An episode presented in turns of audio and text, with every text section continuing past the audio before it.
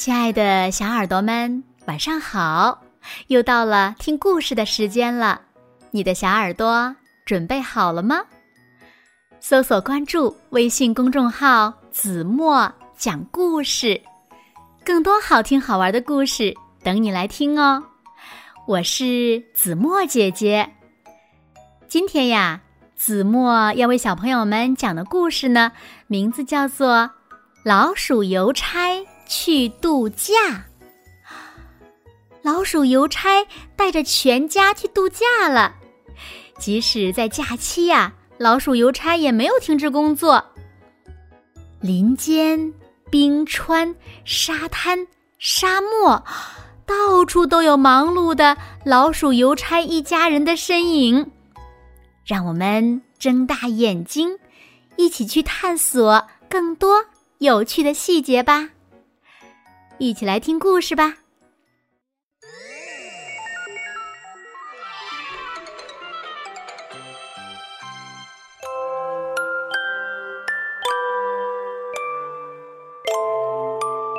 夏天到了，天气好热呀。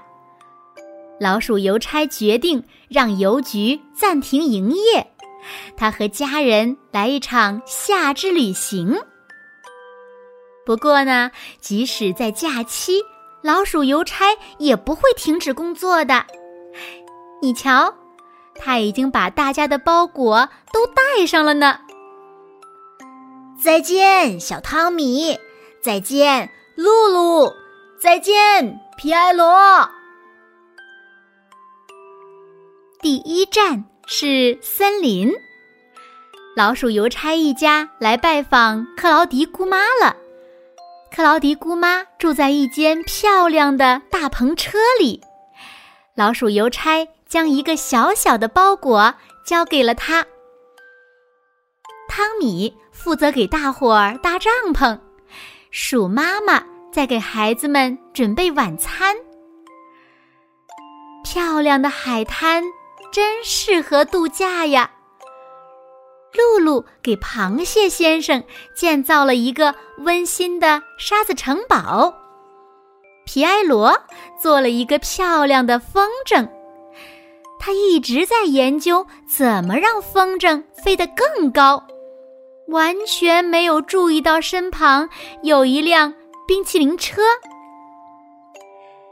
今天，老鼠邮差一家来到了罗斯塔号的游轮上。接下来，老鼠邮差一家又来到了火山岛，给他们的老朋友送包裹。在火山上烤出的棉花糖真是太美味了，小馋嘴汤米吃的心满意足。骆驼，也就是沙漠之舟，带着老鼠邮差一家来到了沙漠，这里。可真热呀！丛林深处，老鼠邮差一家正在为这里的动物们拍照呢。瞧瞧这些动物生活的多惬意呀！收到了鼠妈妈送来的枕头，树懒终于能睡个好觉了。他高兴地邀请鼠妈妈一起喝茶。哟吼！老鼠邮差一家来到了城市。熊先生，这是您的表妹寄来的蜂蜜。汤米真诚地说：“这家店的蛋糕真好吃呀！”咦，皮埃罗和露露去哪里了？快来帮老鼠邮差找一找吧。离开了喧嚣的城市，没有什么比在山间野餐更让人享受的了。这些长靴真漂亮呀，冬天穿一定很好看。为了感谢露露送来的包裹，汉塔一家邀请露露品尝他们亲手做的美味点心。好冷啊！老鼠邮差一家来到了冰川，鼠妈妈正在为家人建造温暖的小屋。晚上，他们就能在自己的房子里休息了。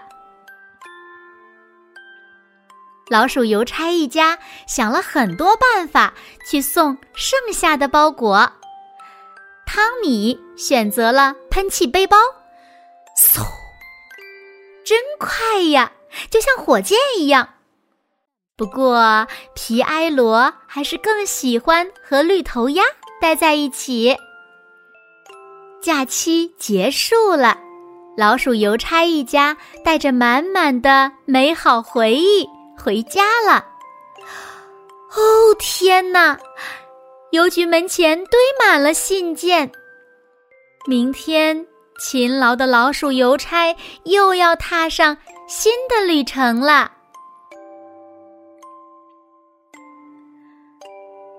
好了，亲爱的小耳朵们，今天的故事呀，子墨就为大家讲到这里了。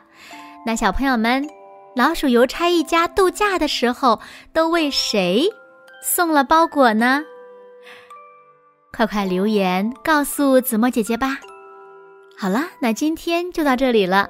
明天晚上八点，子墨依然会在这里，用一个好听的故事等你回来哦。你一定会回来的，对吗？那如果小朋友们喜欢听子墨讲的故事，也不要忘了在文末点亮再看和赞，为子墨加油和鼓励哦。